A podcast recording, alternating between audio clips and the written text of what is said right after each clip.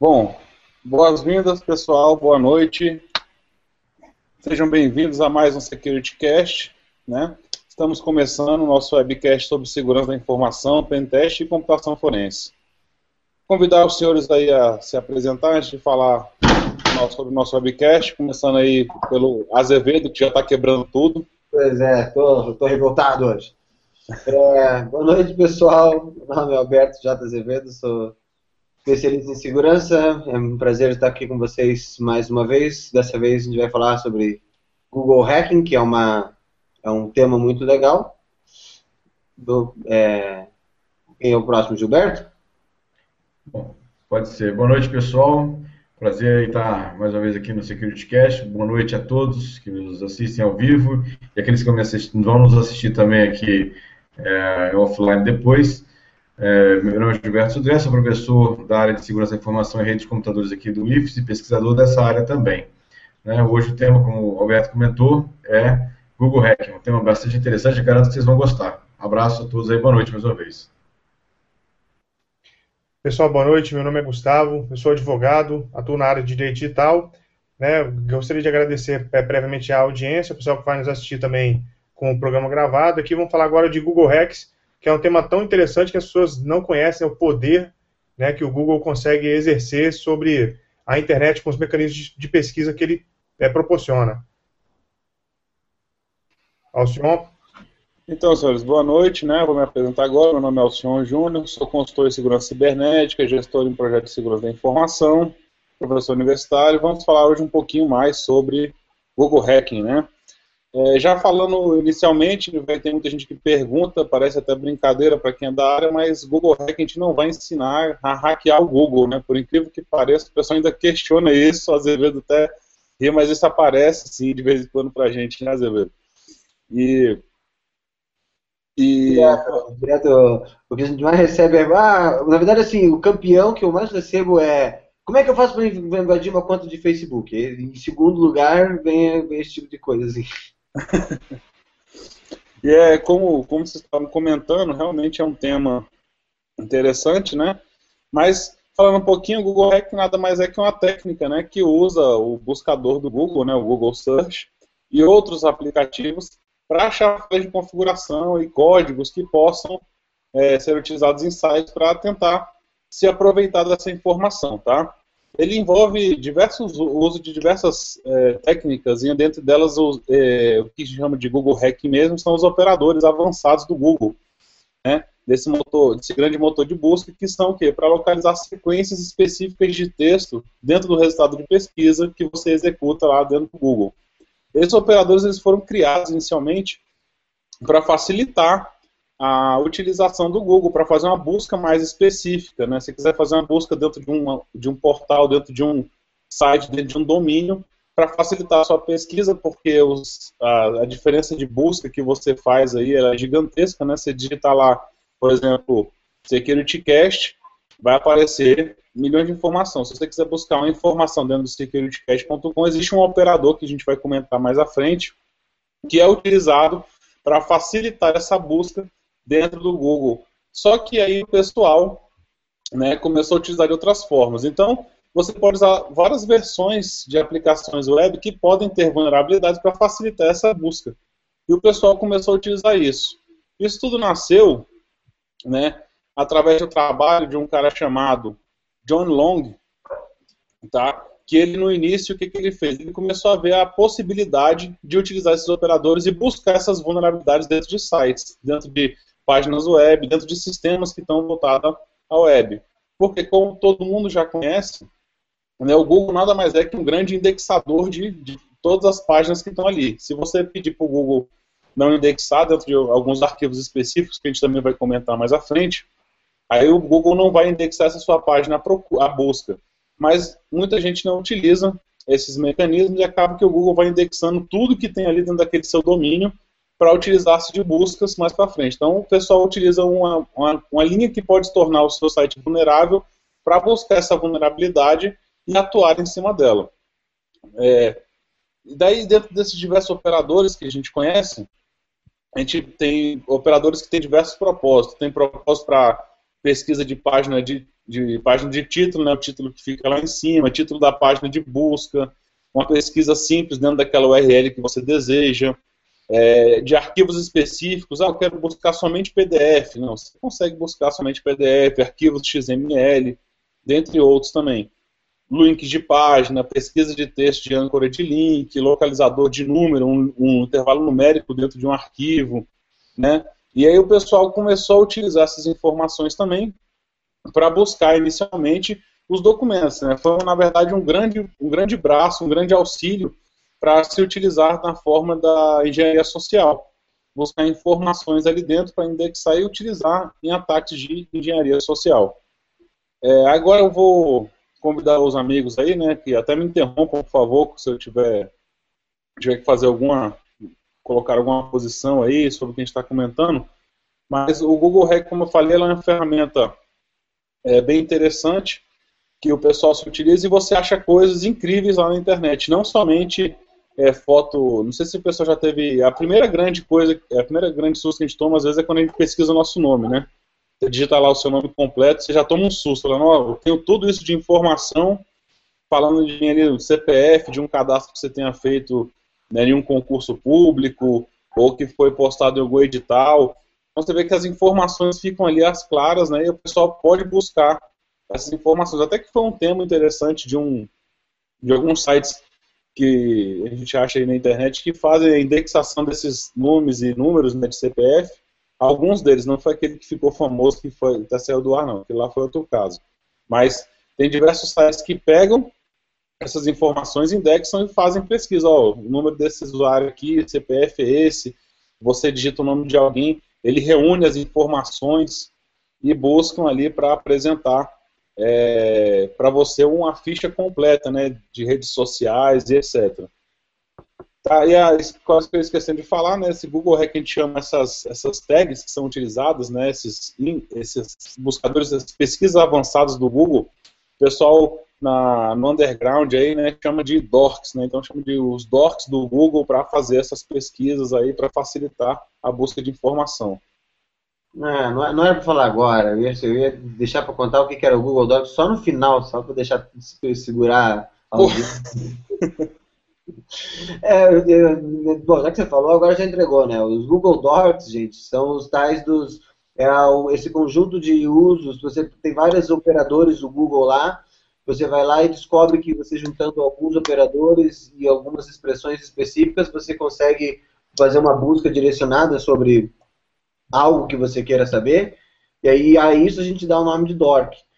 Então, por exemplo, se você entrar, uma das coisas que é legal, assim, esse projeto, o Google Hacking Database, ele é um projeto aberto, e ele ficou tão grande justamente porque qualquer pessoa que tem interesse na área de segurança e, der, e fuçar no Google e descobrir uma nova maneira de achar informações sobre vulnerabilidades, sobre servidores, sobre qualquer coisa né, que você julgue que é, é, possa ser interessante, você pode adicionar esse, essa tua, esse insight que você teve de, dessa mistura de operadores do Google lá e descrever o que, que ele faz. Porque as pessoas, às vezes, elas se, ela, o, comum é que as pessoas pensem, ah, o Google é um buscador, então ele vai ver, vai achar as coisas dentro do site. Só que o Google, ele indexa tudo, absolutamente tudo que está na internet. Se você botar um servidor no ar hoje, daqui, no máximo 24 horas, o teu servidor já está indexado pelo Google e ali ele indexa absolutamente tudo. E aí, nesse, nessa questão, como ele indexa sem pedir, ele já vai varrendo a internet inteira, acabou criando-se criando um problema porque você tem que dizer especificamente para o Google quando você não quer que uma coisa seja indexada. E grande parte das pessoas não se, não, não, não se preocupa com isso. Você pode pegar e dizer para o Google, através de um arquivo chamado robots.txt, o que você não quer. Olha, eu não quero que indexe esse diretório, não quero que indexe isso, não quero que indexe aquilo mas a maioria das pessoas nem sabe disso e não faz. Então você acha no Google arquivos de password limpo ah, disponível, você acha no Google uma, uma, uma, uma, porrada de informações que tecnicamente as pessoas nem sabem que está lá. E você acha essas informações através dos operadores, porque se você não usar os operadores especiais, ele vai procurar pelo, na busca padrão dele, dentro do, dentro do conteúdo do site. Agora, se você especificar qual operador que você quer usar, ele tem outras opções. Então você consegue descobrir, por exemplo, sem absolutamente nenhum software em um computador, você consegue descobrir servidores que estão com, por exemplo, WordPress vulnerável, você consegue é, descobrir servidores DNS vulneráveis, quais vulnerabilidades, porque é, é, é, extremamente simples de buscar, porque você pega e entra lá no Google, alguém já passou, pra, já passou por isso, já pensou que ó, se você usar o operador ao em URL, por exemplo, e as palavras tal e tal, que estão presentes no WordPress vulnerável, você vai achar todos os servidores vulneráveis que estão na internet. Então, é uma ferramenta muito legal porque você tem ela disponível para você 24 horas por dia em qualquer computador que você sente, sem ter sem necessidade nenhuma de software especial. E tudo que você tem a fazer é entrar hoje em dia praticamente é entrar num site e se divertir lá dentro, olhar e dar uma fuçada, pesquisar, ver o que, que tem de interessante lá e a partir do momento que você entender como é que funciona o jogo, você pode até contribuir para aumentar essa base de dados que tem lá. O Alberto, eu queria queria só comentar um, um, fato que já comentei até com o Gilberto. É, eu já coloquei um site no ar, mas tinha um site simples, que ele tinha uma, uma página PHP no index dele, né, o PHP, capturava o IP de quem estava visitando o site. Né, capturava IP, via navegador, via tudo. E o Google, ele, ele vai numa média de três vezes por dia, né, em todos os sites, pelo que eu percebi, é até uma URL que termina com bot.html, uma coisa assim que, que ele fica indexando, fica realmente varrendo para indexar os sites que estão. Porque eu coloquei um site no, no ar, não pedi para ele se publicar, não publiquei, não nada. E ainda assim o Google foi lá, via um script que varre a internet e me encontrou. Eu acho que nesse ponto vale a pena também mencionar a Deep Web, né, que numa pesquisa feita pela Universidade de Berkeley, se não me engano, é, a, a Deep Web contém 70% a 80% da internet. Né? O conteúdo está lá na Deep Web. Né? O, então, o Google, em tese, indexaria 20% né, daquilo que eles chamam de superfície, ou surface, né, que, que é o que não está na Deep Web. Ainda assim, é muita coisa, mas né, para ver o tamanho da internet. Então, é, quem quiser, faz o scriptzinho desse que captura via no PHP, que captura o IP da pessoa que está visitando o site, você fatalmente vai pegar esse script do Google é, varrendo o seu site. Acho que é interessante que, uh, na questão do Google Hacking, é, obviamente que você está usando a ferramenta do Google e aí ele, na verdade, faz a pesquisa para você, cria um, banco, um grande banco de dados e você consegue, através dele, buscar, inclusive, não só páginas vulneráveis, como o Alberto e o Alson já comentaram, mas também consegue encontrar, inclusive, arquivos, arquivos de senha, arquivos que têm informações privilegiadas, dependendo do tipo de pesquisa que você faz, o Google até muitas vezes faz cache desses arquivos. Então, os arquivos muitas vezes nem estão mais disponíveis nos servidores, nas máquinas ou nas páginas, e você consegue é, ainda assim ter acesso a essa informação, porque o, é, indexou, foi, varreu aquela página, indexou, fez o cache daquela aquela informação e está armazenado lá em algum local, e aí você consegue ter acesso. Então, ou seja, é uma, uma ferramenta que é, varre a internet, teoricamente, para você, você consegue ter acesso a essa informação é, e consegue usar essa informação, inclusive, para buscar como foi falado aqui, pontos vulneráveis e até uma, uma assim, ponto de apoio de um atacante para poder é, gerar ou criar ataques contra sites ou, ou servidores. Só falando um pouquinho mais aqui, sobre aproveitando o teu gancho aí, essa parte da questão da pesquisa é, é interessante, não sei se todo mundo já observou, vou até só compartilhar a tela aqui para mostrar um, uma coisa interessante no Google, né, não sei se muita gente já viu, essa questão aqui. Você vai fazer uma pesquisa qualquer no Google, você digita aí qualquer coisa, né? Futebol, só um exemplo aqui, futebol.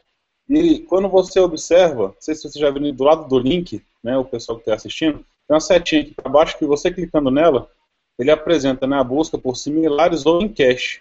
Quando você olha essa parte aqui em cache, ele vai apresentar para você o que que o Google né, você pode ver que está no site do Google, tá? Olha lá, Google, googleusercontents.com. E isso aqui que está aparecendo, que é por acaso até do Globo, não é exatamente, você não está acessando o servidor do Globo.com. Aqui foi o que o Google indexou, as informações que o Google indexou na última procura que ele fez, na última busca que varreu a informação. Até tem muita gente que utiliza quando vai, quando está trabalhando, né, ou quando está fazendo é, no trabalho onde tem um lugar tá bloqueado, você consegue fazer a pesquisa desse site, e aí, poxa, eu quero ler o que está de informação naquele site, mas não consigo acessar. Esse googlecontents.com geralmente não é bloqueado por proxy. Então você pega lá em cache, você consegue ler informação que está ali sem bloqueio de proxy, etc. Então fazer um, um pequeno bypass no proxy para ter acesso àquela informação que está escrita que o domínio está bloqueado em algum servidor DCI. Então é feito mais ou menos dessa forma esses bloqueios, esses bloqueios não, desculpa, essa indexação que o Sudré está comentando. E aproveitando aqui uma pergunta, né, que já foi deixada até usando o nome do, do Docs, né, que deixou, foi deixado pelo Jonathan Nunes, ele fez a seguinte pergunta, né? As docs são exclusivamente do buscador do Google? É, vou informar aqui que não, né? Esses docs eles podem ser utilizados em diversos buscadores que o pessoal foi utilizando isso aí como um padrão. Então você pode usar em todos os buscadores que você conhece. O Bing, né? Apesar do Bing não ser muito bom, né? Porque quem fez tem um sério problema com desenvolvimento, mas ele, mas você consegue você consegue achar essas informações também desses docs. Utilize. Tem até uma ferramenta que eu vou comentar com vocês mais tarde um pouco, deixar um pouquinho mais para frente, que ela faz essa busca por essas informações não somente no Google, mas também faz a informação no, no Bing, né, no LinkedIn, né, utiliza informação no LinkedIn, porque não é somente a questão do DOC, né, mas a informação que você busca está em diversos sites. Então, o nome daquela pessoa, onde ela trabalha, para utilizar realmente também da engenharia social, né? não somente buscando a busca por vulnerabilidade de insights, etc.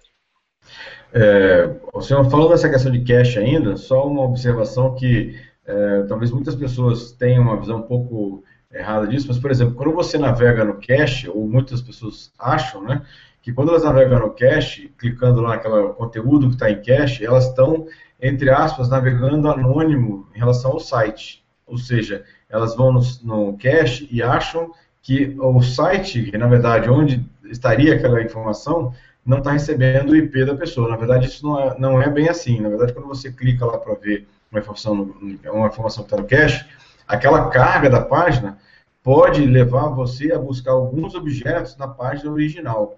E por isso a página original descobre ou sabe que você está é, fazendo acesso a ela. Então, seja, cuidado, quer dizer, está pensando em usar o Google para manter seu anonimato, não é bem assim. Então, é uma boa, observação em relação a isso também. Eu acho legal, assim, de uma coisa assim, de, o Alcion vai, vai, vai, vai concordar comigo, é, essa Google Hacking Database, eu até estava esperando chegar o dia da gente falar sobre isso no SecurityCast, porque é o tipo do, da ferramenta que é, vai te render noites e noites de diversão, para mim, qualquer pessoa que tem interesse em, em, começar a mexer com essa área de segurança, nessa área de hacking, etc e tal, o Google Hacking Database é um ótimo início de para você começar a brincar. Até porque, quer ver, deixa eu ver se eu consigo vou fazer, vou seguir o exemplo do Alcione. As pessoas talvez não tenham, deixa eu ver se eu consigo compartilhar, compartilhar minha tela aqui. É, aqui. As pessoas às vezes não têm noção do que, que a gente está falando, né? É, aqui, ó. Tá aparecendo minha tela aí, pessoal? Gente? Tá sim. Tá. Então, para vocês, só para vocês terem uma ideia da noção do, do perigo e do, do, do, poder que essa ferramenta tem, e ó, eu não vou eu, eu, eu depois a gente até pode mostrar, vou mostrar para vocês o Google Hack Database, mas eu vou usar uma, uma, uma, um exemplo aqui para vocês para vocês verem. Se eu entrar no Google, no, no Google que está disponível para qualquer pessoa, digitar assim, in title dois pontos. É, cadê aqui? Retina Report e Confidential opa, Information. Talvez muita, o pessoal, algumas pessoas já tenham reconhecido o nome. Retina é um software, eu não sei nem se ele existe ainda, mas ele era um software muito famoso, ele ficou, ele era muito, foi utilizado, e ainda, acho que ainda é utilizado em larga escala, mas ele era muito mais utilizado no passado. E se eu dissesse para vocês que tem disponível na internet dezenas de centenas de mapas de como é que você faz para invadir uma rede? Tá aqui, ó. Então o que acontece aqui? Isso aqui ele está procurando todos os relatórios que ele achou do Retina. Então, assim, você não precisa ah, é, de uma ferramenta especial, é só você aprender a usar os, é, os é, operadores especiais do Google e usar ele de maneira inteligente, caçando uma informação específica, e você consegue achar informações absurdamente é, perigosas e que você pode usar para qualquer coisa, para obter qualquer tipo de informação. É, Azevedo, só dando continuidade aqui, que você mostrou, né? Eu vou aproveitar para compartilhar a tela também. Hoje a gente vai usar bastante isso aqui. É. Eu vou compartilhar aqui, ó. Entrando no próprio Google, se vocês darem uma olhada no próprio suporte.google.com, está aqui no endereço aqui em cima do meu browser, vocês podem observar que o Google apresenta aqui alguns operadores, tem que fazer uma pesquisa mais adiante, eu não lembro qual é o site, não deixei isso aí salvo, mas é, o, é, é, meio que escondido no Google, mas você acha isso aí facilmente, tá? E aí ele já apresenta algum, a utilização, como é que você vai utilizar os operadores de pesquisa. Aqui está dizendo assim, ó, se você utilizar esse operador site, dois pontos, é, ele bota aqui Olimpíadas, site NBC, né? E Olimpíadas, site Gov. Então você vai fazer uma pesquisa dentro com o termo Olimpíadas, que você quer, que você não quer receber de toda a internet, você quer receber somente do site nbc.com. Então, tudo que tiver escrito sobre Olimpíadas no site nbc.com, você vai receber a informação. Se a gente dar uma olhada aqui rapidamente, fazer aqui a pesquisa, só porque eu mostrei aqui.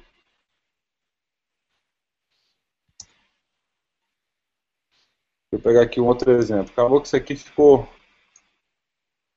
Não sei porque você vai. Ah, porque eu acho que está em inglês aqui, né? Ele não vai aceitar, peraí.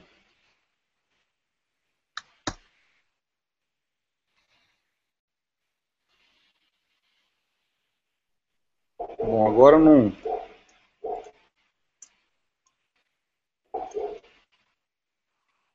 Ele fez ali, não tô ali, Olimpíadas. É o próprio Google bota aqui. É porque está em português aqui, você tem que botar em URL, quer ver isso mesmo? Opa, até tive o compartilhamento sem querer aqui, peraí. Vamos de novo. É, eu coloquei o site aqui, no caso tem que usar ó, em URL, ou seja, na URL que tem NBC ou que tem nas Olimpíadas. Então você vai fechar o, o que você está pesquisando, né, vai aparecer somente o que está no domínio do nbc.com. Se você tirar esse indexador aqui, um URL, nbc.com, e da pesquisa, em vez de aparecer um, vai aparecer simplesmente 10 milhões e 400 mil resultados falando sobre Olimpíadas que foram indexados pelo Google. E até você achar o site que está falando sobre o NBC, vai, ser, vai se tornar mais complexo. Né? Então, ele, esse operador vai facilitar nesse ponto para fazer essa pesquisa. Que eu usei o site do Google lá, estava em português, mas no caso utilizou em, em URL, entre outros. Então, você tem essa vasta lista que é dada pelo Google que você vai utilizando esses operadores que seriam para facilitar a sua pesquisa, só que você vai utilizando um operador com outro para montar o tipo de informação que você deseja buscar, uma vulnerabilidade, informação de uma pessoa e etc. Né? Acho que eu cortei o Sodré e queria falar alguma coisa na hora. Não, não, era, era exatamente isso aí, mas pode, pode continuar. Você tá... ah. Então, só para mostrar que o, que o site que o Azevedo estava comentando. Então, esse site aqui, que é o Google Hacking Database, né, que faz parte do hackersforcharity.org, ele apresenta esses operadores, ou seja, se correlacionando, correlacionando esses operadores para trazer informações para quem deseja buscar de diversas formas. Né? Não sei se ficou pequeno aí, eu vou aumentar um pouco para facilitar. Então aqui você vai ter busca por é, informações de vulnerabilidades, mensagens de erro contendo sites, né? Sites, né? né? Como username e passwords. Então ele vai mostrar assim, poxa, tem diversos tipos de arquivo que tem username e passwords eu consigo fazer a busca. Aí você vai entrar em qualquer um desses arquivos aqui. Esse aqui foi interessante, né? Foi até um caso que eu mostrei, que eu comentei no outro webcast com vocês, que ele busca diversos dispositivos online que estão abertos online, por exemplo, câmeras, webcams que estão que vão podem ficar abertas, e o pessoal utiliza e faz a pesquisa delas lá e você pode achar as informações. Eu fiz uma pesquisa aqui é, antes de começar, eu utilizei o exemplo da câmera do Linksys. Está até aqui a câmera do Linksys. eu acho que eu diminui, mas é a quarta, é a quinta, está por aqui.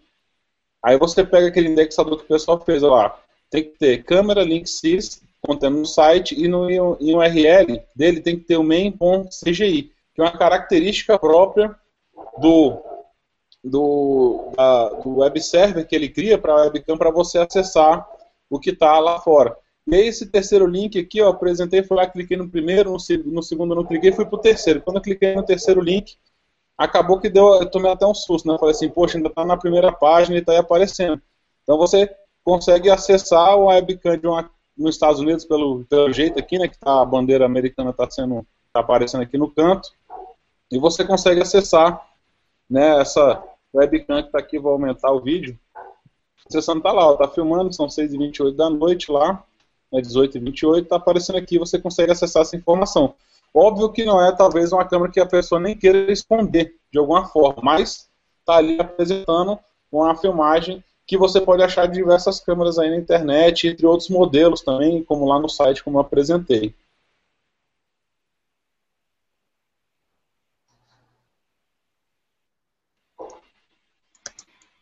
Deixa eu ver aqui um outro exemplo aquele de usernames e passwords que eu estava eu estava comentando, são se você quiser ver, ah, eu quero achar um, usuários, nomes, etc, que estão na internet aí. Você pode vir aqui no site, né, ó, hackersforcharity.org barra GHDB, né, Google Hacking Database, e acessa aqui nesse aqui, ó, arquivos contendo passwords, né.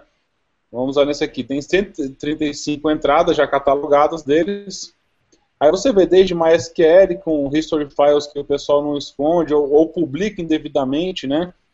Como master.pswd.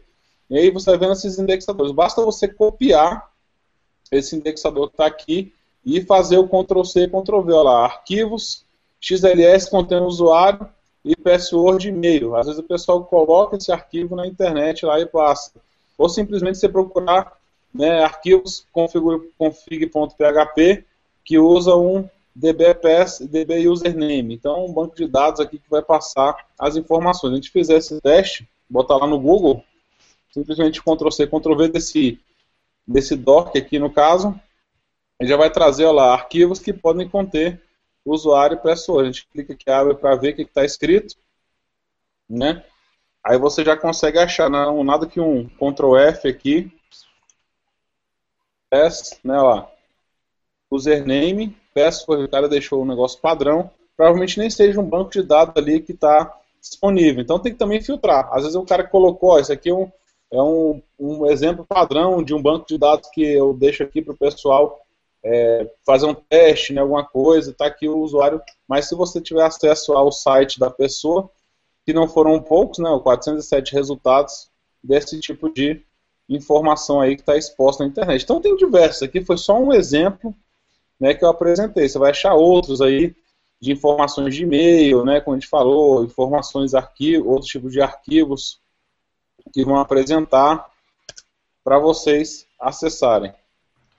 É, assim, ó, acho que uma outra forma também de fazer é de usar, desculpa, Alberto, aí, a, a, assim, o, a, o, o hacking também é conseguir, os spammers também conseguem endereços de e-mail também, para gerar spam, para fazer cadastros também, vasculhando bases, arquivos que têm endereços de e-mail. Então, por isso que é, é interessante, se você vai publicar alguma coisa na internet, não colocar seu endereço com arroba alguma coisa, colocar algum caractere no meio do caminho, para dificultar que as pessoas também, esses que fazem lá o, o crawling lá de vários endereços de e-mail através do Google Hacking, é, quando, quando receber esse arquivo, não vai ser tão fácil para ele incluir ele na, o seu endereço de e-mail na base de spammers.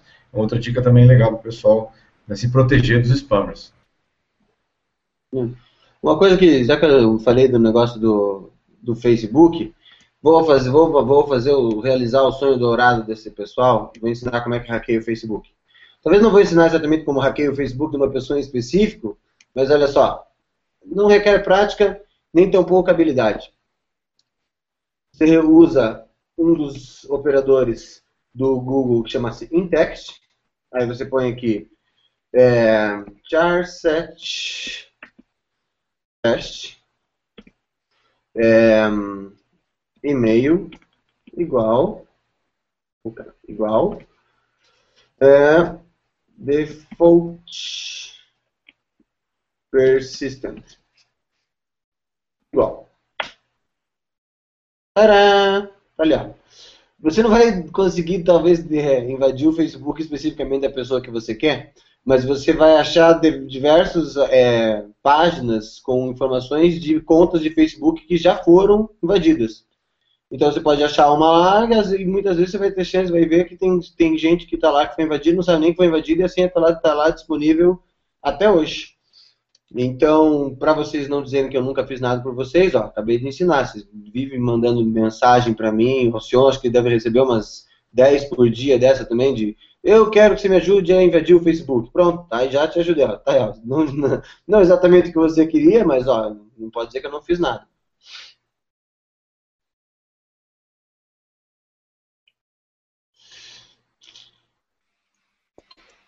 Opa, é, realmente é, é, incrível, né? O pessoal, essas contas do Facebook, né, que aparecem, dentre outros, né, específicos aí que o pessoal vai, vai catalogando e apresentando para mostrar isso aí, essas informações. Então, é, esses, é, esses dorks, né, como a gente falou, foram catalogados aqui nesse Google Hacking Database.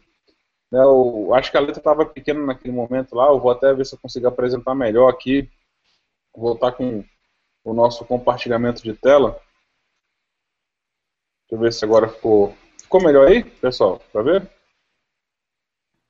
Eu estou enxergando bem. Ficou melhor agora. Na, na, época do Google lá que estava um pouco, um pouco pequeno as letras, mas aí está bem tranquilo de ler. Ah, tá aqui, né? No caso, estava mostrando a questão do. Né, vou deixar já até aumentado esse, aqui para poder mostrar. Esse aí. Então, é, mostrando aqui o pessoal. Então, você vai achar arquivos contendo usernames, como o próprio Azevedo comentou, né? Você acha usernames já ali, características especiais que foram roubados do Facebook, esses dispositivos online, que vai ter webcam, às vezes aquelas babadas eletrônicas que o pessoal não configura direito, deixa ali aberto, né? Achar alguns web services, né, detecção de web services aí, um servidor que alguém usa no site, deixa ser aberto também, vulnerabilidade de servidores, então você vai ter aqui muita coisa para fazer essa busca aqui. Então voltando ao cadê o aqui ó do, do passwords né que estava demonstrando aqui né que saiu do que eu tirei aqui para voltar. Esperar que a internet está um pouco mais né? então você né o próprio Sodré falou não deixe seu e-mail etc aberto né se você dá uma olhada nesse tipo aqui de arquivo arquivos simples tá? que tenham simplesmente um arquivo XLS, né? vou mostrar aqui com calma e explicar. Vou colocar esse exemplo aqui. Então, quando você separa aqui, assim, você fala assim, o tipo de arquivo, né, XLS. Então, é arquivo de Excel que contém username, password e e-mail. Geralmente o cara chega lá e pode utilizar esse tipo de, de informação naqueles campos, né, quando exporta para CSV, CVS, aliás, não, é CSV, ou simplesmente quando salva no Excel, com diversos arquivos e às vezes vai para a internet, fica lá. Então você vai ter ali um, uma tabela, né, interessante, falando de password XLS. E quando você abre para ver essa tabela aqui, não sei se eu vou conseguir abrir ou se ele vai baixar, né, vai acabar baixando. Você abre aqui para acessar essa informação e ver que tipo de informação que vai aparecer aqui no caso são as bases, né? A base aqui, deixa eu ver, eu devia ter aberto antes. O senhor? Oi. É, alguém pode estar pensando assim, mas quem é que ia colocar senha numa planilha Excel, XLS ou coisa parecida? Vamos lembrar só o seguinte: a, o, a Sony, quando foi invadida, descobriram uma planilha Excel dentro do, da rede da Sony que tinha simplesmente todas as senhas, roteadores, suítes e servidores. Estava lá uma planilha Excel XLS, em que o nome da, da planilha, inclusive, era igual essa que está marcada no seu site aí, era password.xls. Então, ou seja, não é uma coisa assim tão incomum assim encontrar é, planilhas Excel, seja o, o, o OpenOffice, coisa parecida, com relação de senhas, nome de sites e, e de acesso. Então, não é tão incomum assim. É, estou até mostrando aqui um, por exemplo, né? username, password, o cara colocou aqui o nome das pessoas, né? Tá aqui o password que utiliza. Fala de onde que é, né, essas informações aqui, ó, Nestlé Foundation, né, tem acesso a esse sistema, não sei qual sistema que é, eu simplesmente acessei, não fiz nenhuma busca, né, só usei o DORC e não fiz nenhuma análise prévia, só demonstrando o meio da pessoa aqui que utiliza, né, esse provável sistema aqui. Aí você vê que é um, lá, achou 3.160 resultados. Como você falou, não é uma coisa comum, não vou achar o e-mail nem, nem o usuário de todo mundo aqui, mas diversas contas que o cara pode utilizar lá pode acessar, ele vai conseguir acabar acessando, tendo a informação daqui para acessar por e-mail. Então, esse aqui é só um, um exemplo do que eu estou mostrando, mas não é só em XLS, não. Você vai buscar por mais informações aí, como eu falei, até banco de dados, tá? Você pegar aqui, ó, em text password, em URLDB e file type properties, né, que é o banco de dados aqui os bancos de dados aqui você vai acessar, fazer a mesma coisa, colocou o doc aqui, né, obviamente. As pessoas, só comentando, a gente está mostrando aqui alguns que são os comuns são utilizados, mas nem todos, né, tem diversos catalogados, mas não significa que todos vão estar catalogados. Muitos vocês vão criar de acordo com a sua necessidade. Ah, eu quero achar, descobrir que existe uma vulnerabilidade X nesse servidor né, eu posso nesse tipo de serviço. Eu posso aliar isso aí a um Google Doc para fazer? Sim, pode. Você vai aliar a sua necessidade. E existe até um, um programa, um, um, um aplicativo, né, um, um programinha que foi criado por um conhecido nosso aí do meio, que ele utiliza essas informações para buscar essas vulnerabilidades dentro do seu site. Então tem aqui, ó, como eu estava falando, desse banco de dados, o banco de dados aqui que tem usuário, password, ó, aqui aberto no post do cara, no caso aqui é um local roxo, mas esse aqui já não é. Esse aqui já é um acesso mais que era externo. Então, quem sabe você não consegue fazer acesso, tá aqui, ó, password do cara, usuário saque, né, password saque coleiros, aqui o cara colocou. Então, você pode fazer até um acesso nesse tipo de banco de dados para fazer, ó, vou tentar fazer isso aí. Mas como foi, eu estava é, comentando sobre essa parte do dos operadores, eu até tinha visto aqui, é que eu já tirei, né? É, realmente você não vai achar aberto ao público, né? Ah, vai ter um XLS sempre contendo esse password. Realmente não. Vai depender do que você vai utilizar. Tem até o Guilherme Carlos aqui falando das perguntas, né? Ele conhece algum. Tem um livro que tem diversas dessas strings que são utilizadas para esse tipo de consulta. Ele mostrou aqui, existe um livro realmente, eu não estou lembrado o nome dele, mas foi baseado inclusive na história de Johnny Long, acho que foi ele que, foi, ele que iniciou esse livro e criou, e depois vieram diversos outros que foram é, vindos dele. E ele postou também aqui pra gente o, o outro link né, que existe, né, que é o exploit-db.com barra google-hacking-database, que é feito também, que é, que é o link é o do Google Hacking Database, para você acessar esse site aqui, eu não, eu não lembro se o link sai para o mesmo site, sei que a base de informação deles é igual. Não sei se ele vai direcionar, não. É um database diferente, mas ele busca aqui, eu vou até compartilhar para vocês. Se o meu browser deixar aqui. Opa, achei, pronto. Então, é do próprio ExploitDB, tá, que ele vai buscar esses docs, aqui é um outro database que ele vai trazer indexando, e ele mostra as últimas indexações, os últimos itens que foram indexados no site deles. Esse melhorou aí agora para visualizar. Mas trouxe aqui, ó, por exemplo, informações, páginas contendo log, portais de login, né? O pessoal fala, poxa, mas se eu chegar e acessar um portal desse de login que da Citrix, né, desse sistema da Citrix aqui desse MetaFrame XP, significa que eu vou acessar esse site? Não. Mas é o que eu falo, você vai buscar sites que contenham esse sistema, que possam ter uma vulnerabilidade, que possam te auxiliar a, a invadir né, o site como fazendo força bruta. Então tem que prestar atenção. Será que é, import... Será que é bom deixar o Google indexar esse site para mim? Será que eu não coloco ele naquele arquivinho robots.txt para esconder o que eu não desejo? Aí eu, aí eu até fui questionado uma vez na palestra, falando assim, poxa, mas se eu chego lá e digito, né, qualquer coisa aqui, ó, vou botar um exemplo aqui, globo.com barra robots .txt. Se você colocar isso aqui, você vai acessar a loja. Tem que ser acessível, porque senão o Google não acessaria. Ou é só porque eu falei, né? É porque não, o Globo, Globo saiu do ar. Vou botar aqui microsoft.com. Vamos pegar no pé dos caras, então, já que estão...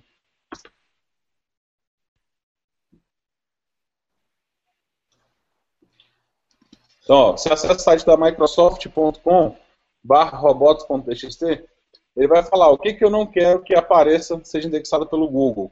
Eu não quero que isso aqui seja indexado pelo Google. E abaixo vai, ele vai tirando. Eu quero que isso aqui apareça, essas strings, essa aqui não. Por que, que eles fazem isso? Se você utilizar o Google para fazer essa pesquisa, obviamente que vai fazer muito mais fácil o tipo de ataque, que é uma, a maioria dos ataques utilizam isso, a não ser que seja um ataque muito direcionado, né? Ah, eu quero atacar a Microsoft, eu vou atrás, assim, você vai olhar robots.txt, mas como eu falei, a maioria das buscas, né, dos docs, eles vão ser feitos por essas pesquisas aqui, né, no Google, como a gente estava mostrando com esses operadores. Então, esse aqui é o arquivinho robots.txt que o Google lê ele antes de tentar fazer qualquer, antes de iniciar qualquer tipo de indexação para exportar isso aí na sua ferramenta de busca. Então você nunca vai achar é, esse, esse, isso aqui sendo apresentado no, no google.com para apresentar para o pessoal, né? Deixar ele aberto aí. Só deixa eu pegar o, o gancho aqui, Alcione, para não perder o que você acabou de falar, tá? Uma, uma das coisas legais do Google Hacking é que você pode usar o próprio Google para achar as coisas que você não conseguiu achar. Então, que nem ali agora um pouco o Alcion, ele tentou mostrar ali para vocês lá os robots.com, do, do, os robots TXT do Google, Globo não tinha. Porque a Globo separou por, dom, por subdomínios robots.txt. Então, os robots agora estão disponíveis em cada um dos subdomínios dele. Tem lá Memória Globo, Capitu, Globo Esporte, não sei o quê. E eu usei o que para descobrir onde é que estão os tal dos robots.txt? O Google.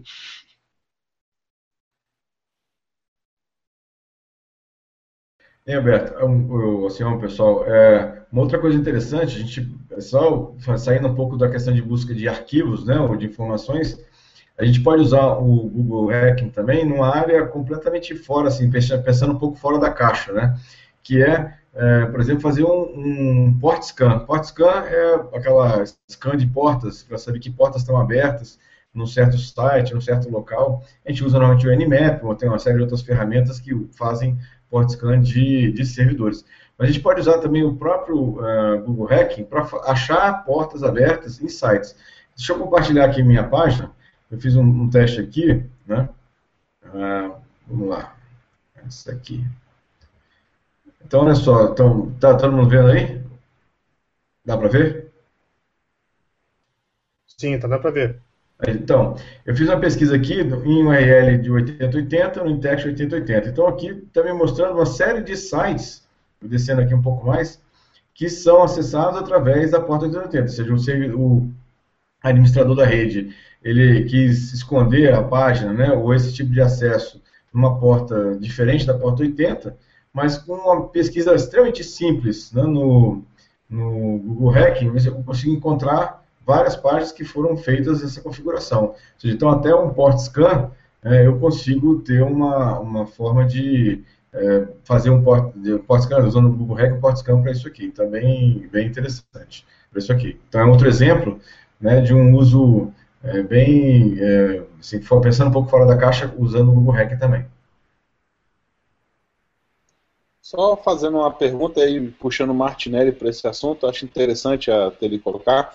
Eu, por exemplo, eu acabei de usar o Doc ali e achei aquele site com a webcam da pessoa acessível, né? Aí eu vou lá, acesso a webcam, vejo as informações, vejo as imagens da webcam dele, ou se eu simplesmente vou lá e acesso, Martinelli, o, o site e, e, testo, por exemplo, lá, a senha default, admin, admin. Às vezes o cara coloca lá, tem a senha default, né, mas ele não tira. Eu vou lá e uso admin, admin.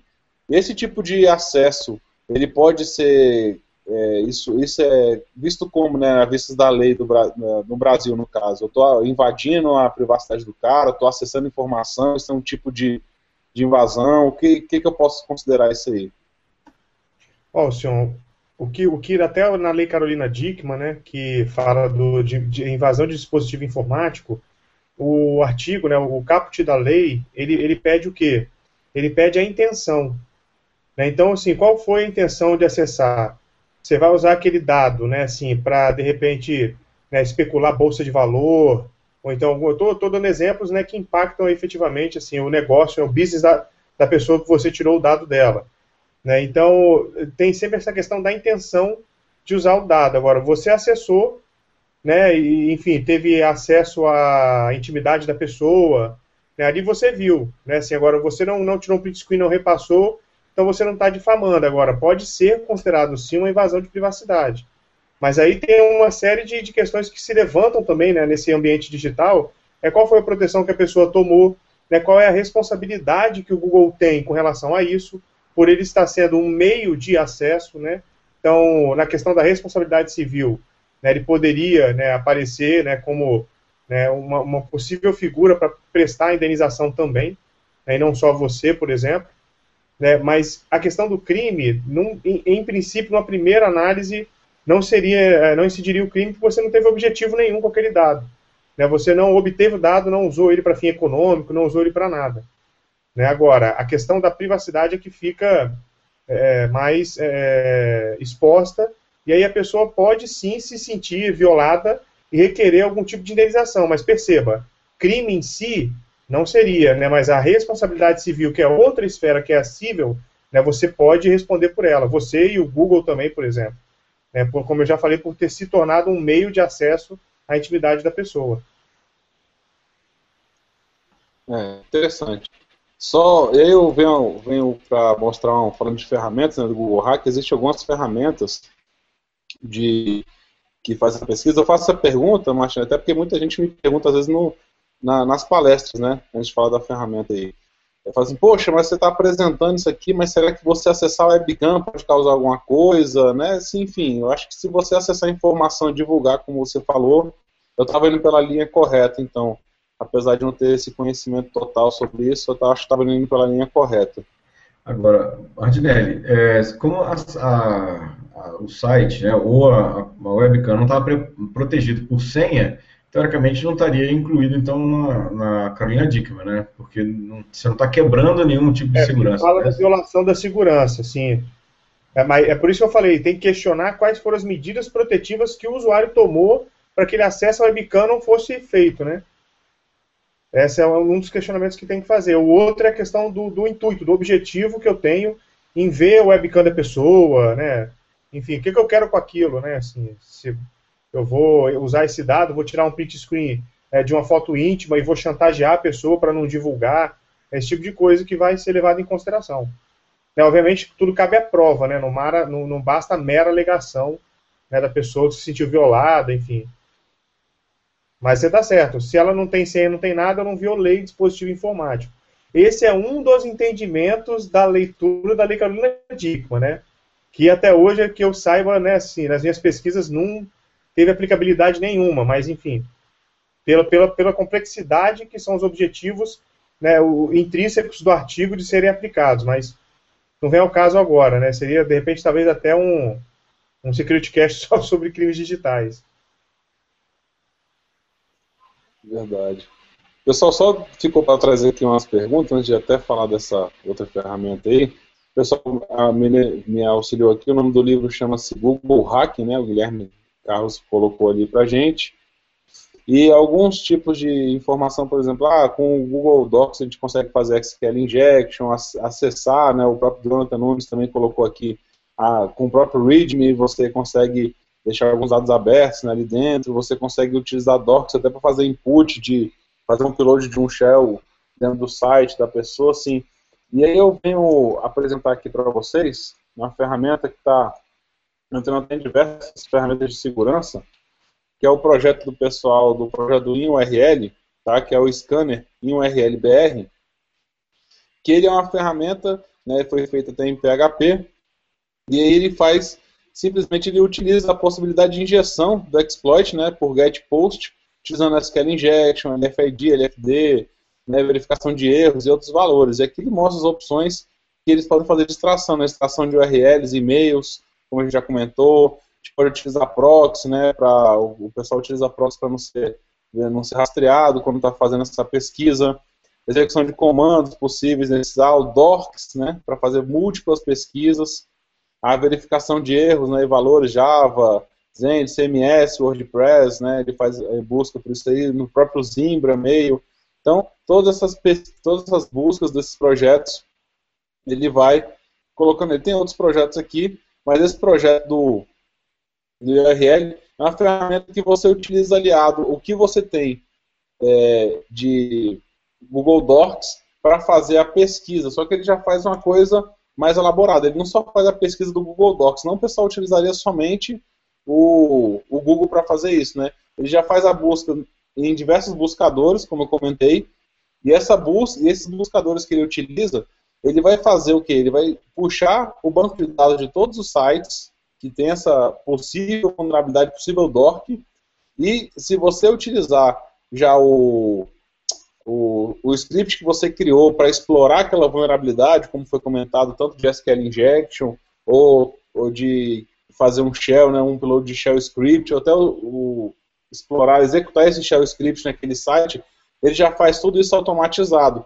Então você simplesmente chega lá, digita seu DORC, bota lá o script que você quer, nos parâmetros que o programa criado passou, né, no caso, né, nesse scanner URL em URLBR, ele já vai fazer essa busca por essas informações nesses 13, né, ele até fala, né, ó, com 13 motores de busca, não tinha nem visto aqui nesse momento. Então, faz essa busca nesses 13 motores de busca que existem, né, catalogados por ele, que ele consegue fazer essa indexação, e já faz a tentativa de exploração, dizendo o que, que você obteve sucesso ou não, facilitando muito aí quem quiser fazer brincar né, com esses docs aí, ou simplesmente para fazer a auditoria dos sites que você deseja.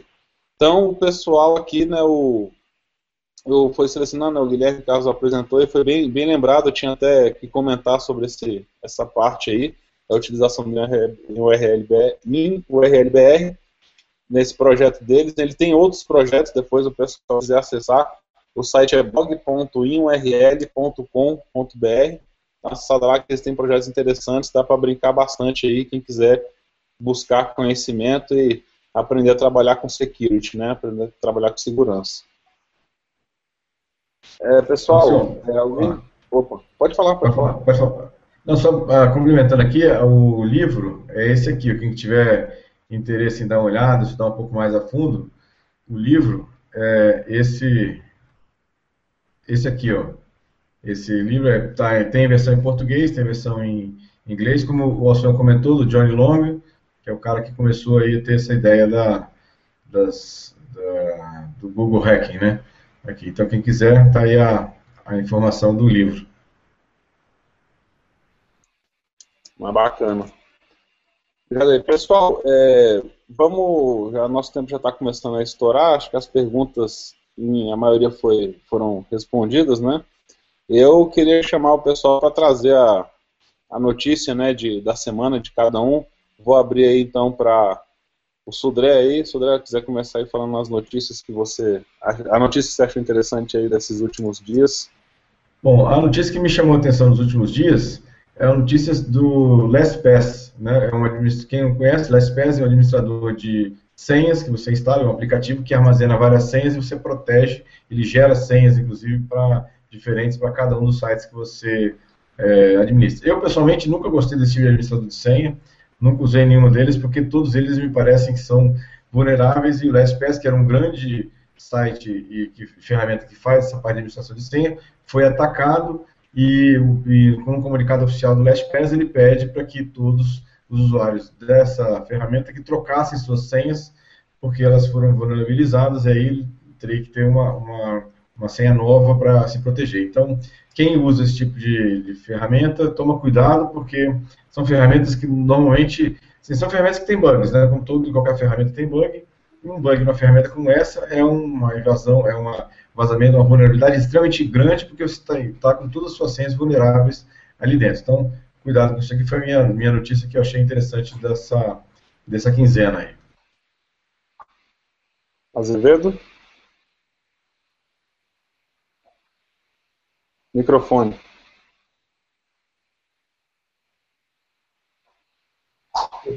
É, a notícia que eu achei interessante, talvez eu até vá sem querer, espero não roubar a notícia do Gustavo, mas eu fiquei impressionado de acontecer um negócio desse.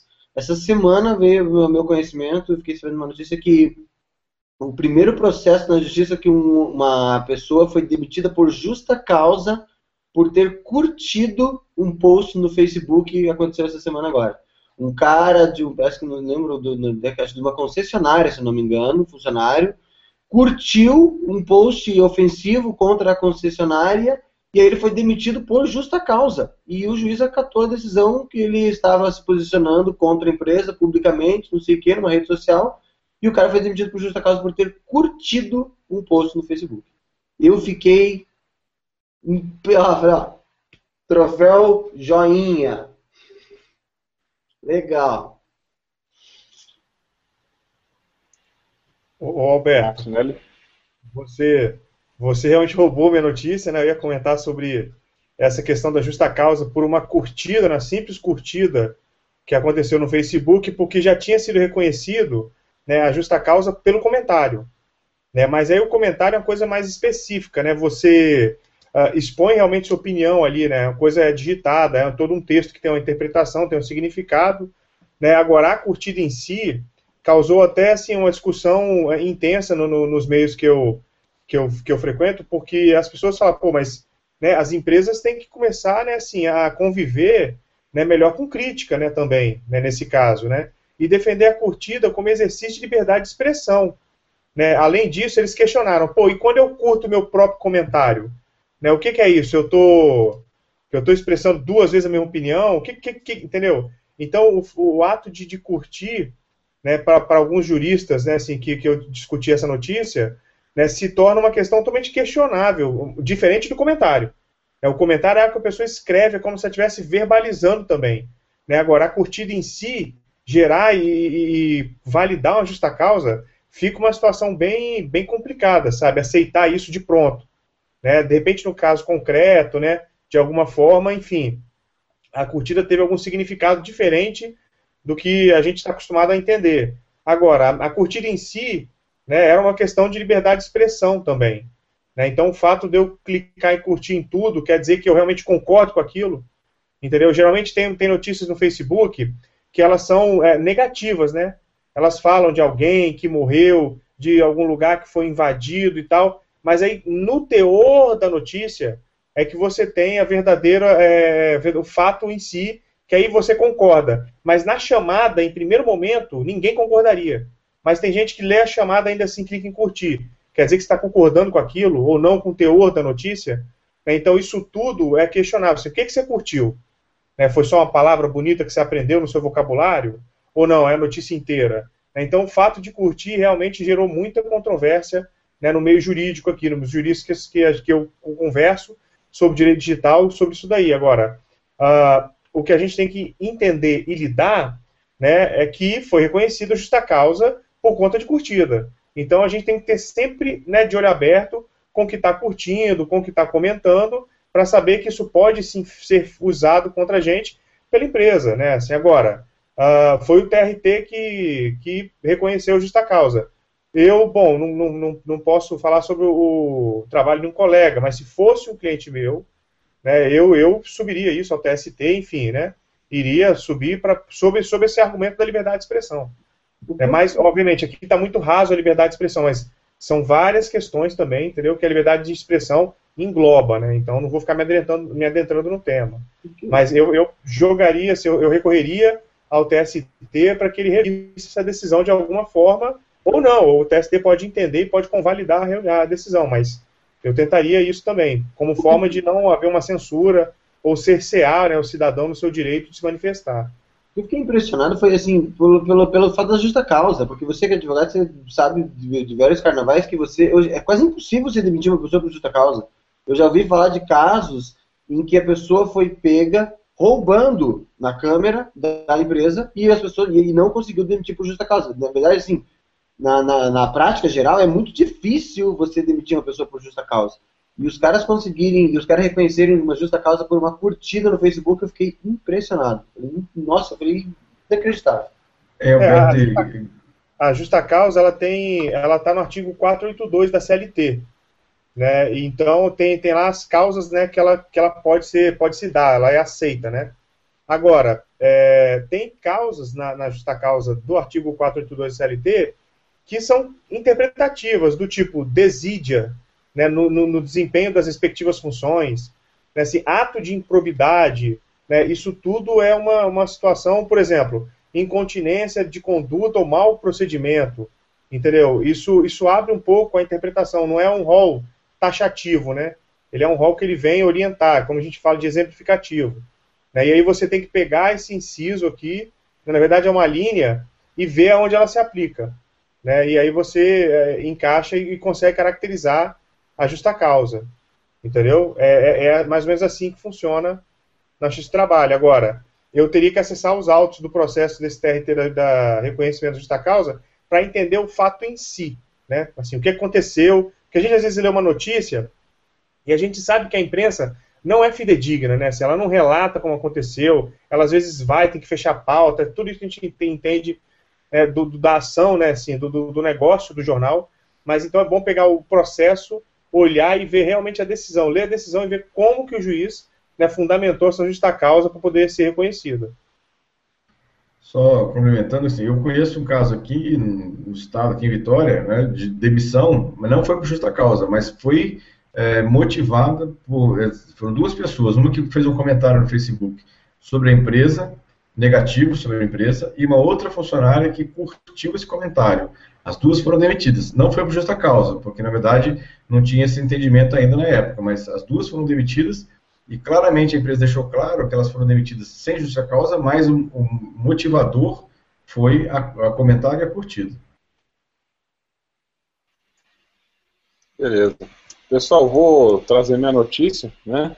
É, o pessoal vai falar que eu pego no pé, mas é porque acabou, acabou de sair, isso é fresquinha, zero D ainda tá rolando ainda nos, nos, nos backgrounds, né, aí da rede. Na verdade, não foi tão, não tá tão background porque ele foi catalogado, né, como a CVE agora, mas já está rolando, já tem em torno de essas vulnerabilidades estão sendo exploradas já tem mais de um mês, é em relação ao Windows e o Adobe Reader, tá? Mas tem que ter os dois juntos. O cara tem que é uma coisa praticamente impossível, né? Quase ninguém usa o Windows, ninguém quase usa o Adobe Reader, mas utilizando os dois, né, as duas últimas versões dele, tanto 32 bits quanto 64, vai permitir que um conjunto de vulnerabilidades sejam é, executadas, você podendo habilitar o, a execução de código remoto e, inclusive, escalar privilégios, né? Você se tornar um administrador do sistema através desse Adobe Reader nesse kernel do Windows. Detalhe, tá? O Windows que eu estou falando aqui já é o 8.1, que é a mesma base do 10, então para os dois sistemas eles estão abertos, tá? Foi catalogado na CVE 2015 3052 e na 2015 0093, que é dos 64 bits.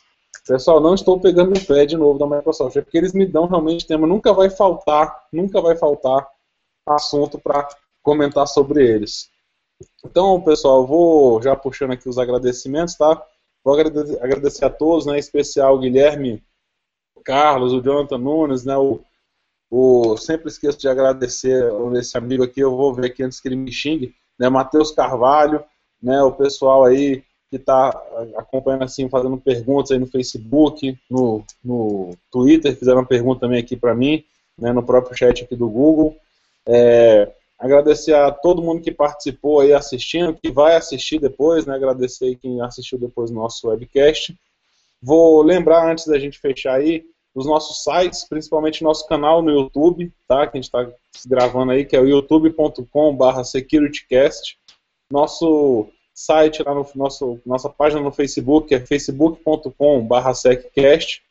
No no eMasters a gente vai colocar o áudio do programa também para quem quiser assistir, baixar depois. É, o nosso site lá é masters.com.br barra perfil barra securitycast e o nosso site, né, é securitycast.com.br que a gente vai colocando os vídeos, link dos vídeos lá e vai postando algumas notícias. Pessoal, lembrando que o nosso próximo webcast vai ser daqui a 15 dias, no dia 13 de julho, tá? Às 11 horas. É, venho também pedir desculpas pela semana passada, eu tive alguns problemas com a internet, o pessoal, sei que eles esquece, não, Paulson, quero que você participe aí, foi bem gente boa, falou, vamos, vamos ver se a gente pedir para adiar, conversei com algumas pessoas no Facebook, pedi desculpas pessoalmente, né, também, para outros que acompanham a gente, então, deixo as desculpas aqui do, desse furo da semana passada, e vamos tentar fazer de tudo para que isso não aconteça mais. Eu vou passar a despedida aqui para os nossos amigos agora, né, agradecendo eles também pela paciência em me ouvir e pela ajuda aí no, no tema para falar. Azevedo? Bom, pessoal, a gente agradece a audiência para vocês. Eu espero que vocês se divirtam bastante com o tema de hoje. E, na minha opinião, é um tema muito divertido. E happy hacking para vocês. Sudré? Bom, pessoal, vou me despedir, despedir meus amigos que estão aqui, compartilharam comigo aqui o Security Cash, o Azevedo, o Martinelli, o Sion. Obrigado aí pela, pela companhia. Agradecer a todos que acompanharam a gente online, que mandaram aqui as perguntas, que também vão depois acompanhar a gente também é, durante a semana, para frente aí, assistindo a gravação do SecurityCast. Né?